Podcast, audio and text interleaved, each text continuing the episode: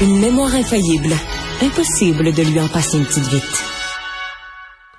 Alors, des tests euh, ont été faits, en fait, au REM, euh, qu'on a, dont on a reporté l'ouverture officielle de l'automne au printemps. Euh, on a fait des tests et une des volontés, c'était de faire des tests en période de, conditions météorologiques difficiles. Et donc, euh, ce que la presse a appris, c'est que ils en ont fait pendant le dernier verglas et que ben, il était mieux de faire des tests parce que ça a effectivement généré une panne. Là, le, ça n'a pas résisté. Une voiture a été envoyée euh, dans le verglas et finalement, euh, ça n'a pas, ça a pas fonctionné. Parce que ça a causé un certain nombre d'ennuis. On a perdu le contact avec les fils, etc. On a été capable de s'attaquer à ça. est-ce rassurant, inquiétant? Est-ce normal de faire ce genre de test? Et est-ce qu'on a un REM? Parce qu'on on voit à Ottawa qu'on a un système de transport en commun euh, dont les gens se plaignent qui n'est pas du tout adapté au genre de climat de notre pays. Pierre Barriot est expert en planification des transports à l'Université de Montréal. Monsieur Barriot, bonjour. Bonjour, M. Dumont. E, e, est-ce que c'est euh, parce que euh, je vois comme la caisse de dépôt, le CDP Infra, sans me dire, ben c'est la preuve qu'on a bien fait de reporter de, de, quelques mois nos euh, la mise en service. Et il fallait faire ce genre de test-là. Est-ce que vous partagez ce point de vue-là? En fait, ce qu'ils disent, ce n'est pas un spin de PR, c'est en fait ce qu'ils disent être pris quand même assez véridique c'est-à-dire on est dans les procédures de test actuellement et le test qu'ils ont fait, premièrement, c'était un test qui était planifié, qui, euh, selon les protocoles, se serait même déroulé mieux que prévu. OK. Euh, euh, c'est pas euh, de développer du transport en commun. On se compare souvent à l'Europe, mais développer du transport en commun avec des équipements de ce genre-là, c'est une autre aventure dans un pays où il y a de la neige, de la glace, des tempêtes, du verglas. Complètement. Complètement. vous savez, il y a quatre façons qu'on peut donner de l'électricité à des véhicules de transport en commun si on veut qu'ils soient non polluants. On peut le faire soit par des fils aériens comme le REM ou le tramway Ottawa. On peut le faire au niveau du sol comme le métro de Montréal ou le métro de Toronto. On peut utiliser des batteries, on peut utiliser de l'hydrogène. Euh, l'hydrogène, la technologie n'est pas rendue là et de toute manière, la majorité de notre hydrogène vient du gaz naturel, donc ça pollue. Les batteries sont pas encore assez performantes pour que les véhicules de transport en commun puissent opérer 18 heures par jour. Et de toute manière, les batteries polluent énormément et euh, ça pèse plusieurs, plusieurs tonnes supplémentaires sur les véhicules. Donc, ça nous laisse vraiment avec soit l'électricité au sol ou l'électricité aérienne. Et dans les climats nordiques comme qu'on a, la seule option qu'on a, c'est l'électricité aérienne, parce que l'électricité au sol, on peut pas, parce qu'il y a trop de neige au sol. À une certaine épaisseur de neige, le contact se perdrait. Exactement, parce que l'électricité vient de ce qu'on appelle le troisième rail, qui est un rail latéral, et en fait, ce rail-là devient enneigé. Et à partir de là, la neige se met entre le, capteur et le rail et ça fonctionne plus. Donc, dans les climats nordiques, on va toujours privilégier les fils aériens. Comme ça, la neige a très peu d'effet, seulement le verglas. Tandis que si on avait l'électricité au sol, ce serait et la neige et le verglas qui serait problématique. Donc, quand on y va par élimination, il euh, n'y a pas vraiment de questions à poser. c'est, c'était ça, c'était le, le fil aérien, c'était la façon d'amener l'électricité au REM.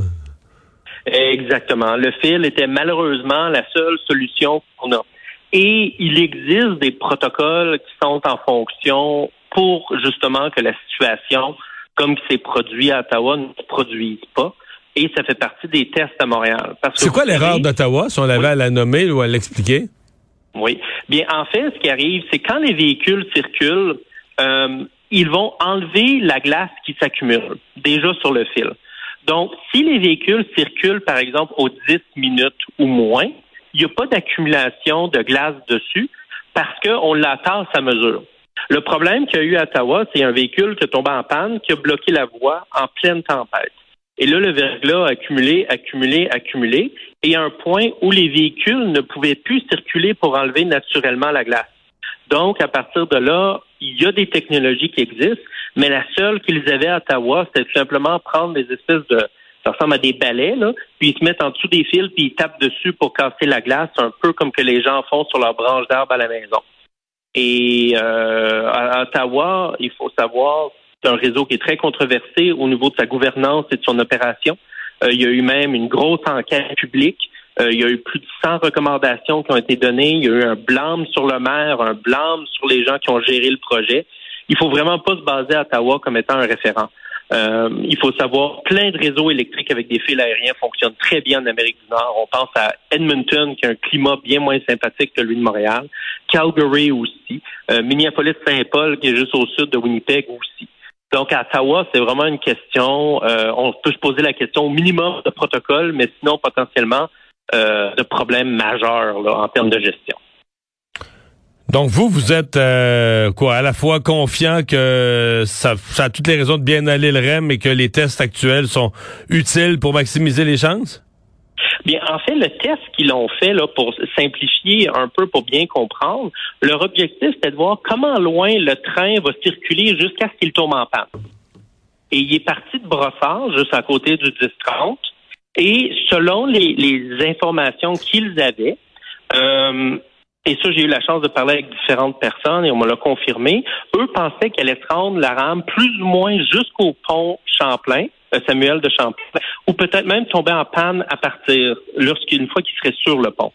Mais finalement, la rame, elle est partie de Brossard, elle a traversé euh, Brossard, elle a traversé le pont Samuel de Champlain, elle a traversé l'île des Sœurs et elle a finalement tombé en panne seulement une fois euh, proche euh, du Costco sur la rue Bridge à Montréal, juste avant d'arriver au centre-ville. Donc, le test aurait fonctionné au-delà de leurs attentes, des paramètres qu'ils avaient. c'est comme s'ils envoyaient leur wagon dans des conditions où on savait qu'ils pouvaient pas se rendre, là. Exactement. C'est un peu comme les tests qu'on fait là, avec les, euh, les bonhommes blancs là, pour les voitures dans les tests collision.